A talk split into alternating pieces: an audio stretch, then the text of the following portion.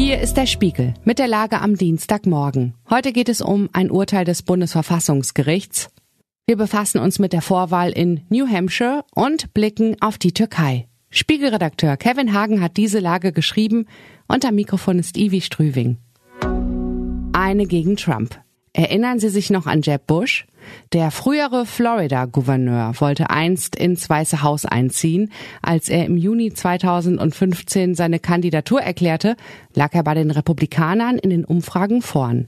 Ein seriöser Konservativer, der ohne Wut und Geschrei Politik macht und trotzdem in seiner Partei ankommt?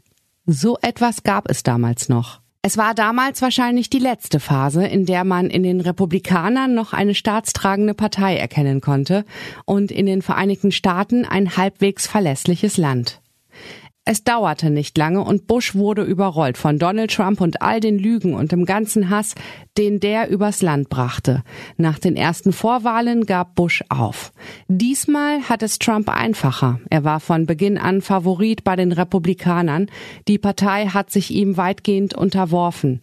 Heute wird in New Hampshire abgestimmt. Es ist die zweite Vorwahl. Trump hat nach dem Rückzug von Ron DeSantis nur noch eine einzige Gegnerin, Nikki Haley. Die frühere UNO-Botschafterin gilt als Gemäßigte. Doch selbst im eher liberalen Neuenglandstaat muss Haley fast auf ein Wunder hoffen. Gelingt ihr kein Überraschungserfolg, könnte ihre Kampagne schon zu Ende sein. Trumps Kandidatur wäre dann nur noch eine Formsache. Der Geldwegplan. Es klingt nach einer einfachen Lösung. Wenn ein Parteiverbotsverfahren gegen Demokratiefeinde zu kompliziert und risikoreich ist, könnte man ihnen wenigstens die Gelder streichen und ihnen so die Schlagkraft nehmen. Nach dem Skandal um das Potsdamer Extremistentreffen gab es zuletzt Rufe, auf diese Weise die AfD zu bekämpfen. Das Werkzeug steht dafür seit 2017 im Grundgesetz.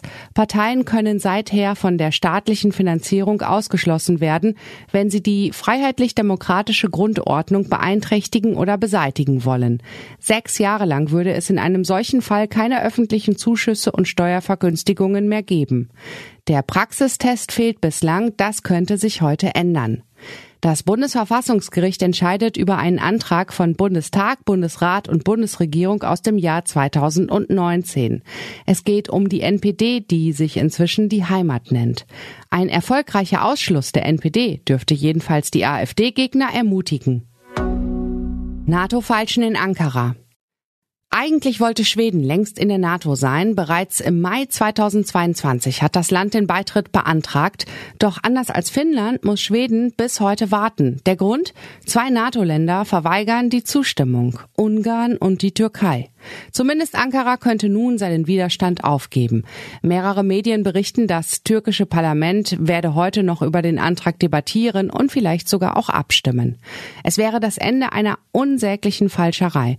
Zur Erinnerung, der Beitrittsgesuch der Schweden war eine Reaktion auf Russlands Einmarsch in der Ukraine. Auch die NATO selbst würde profitieren. Doch der türkische Präsident Recep Tayyip Erdogan nutzte die brisante Sicherheitslage für einen Machtpoker. Selbst wenn es nun eine Lösung gibt, ein Problem der NATO bleibt. Das Bündnis ist in wichtigen Fragen abhängig von Autokraten.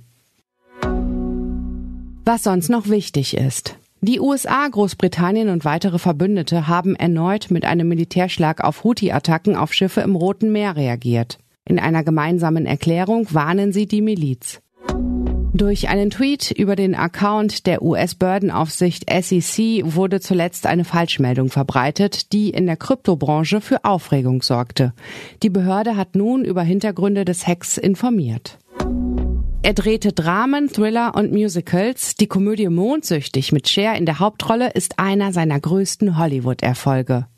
Jetzt ist Norman Jewison im Alter von 97 Jahren gestorben. Soweit die Lage am Morgen. Alle aktuellen Entwicklungen finden Sie auf spiegel.de. Wir melden uns hier wieder mit der Lage am Abend.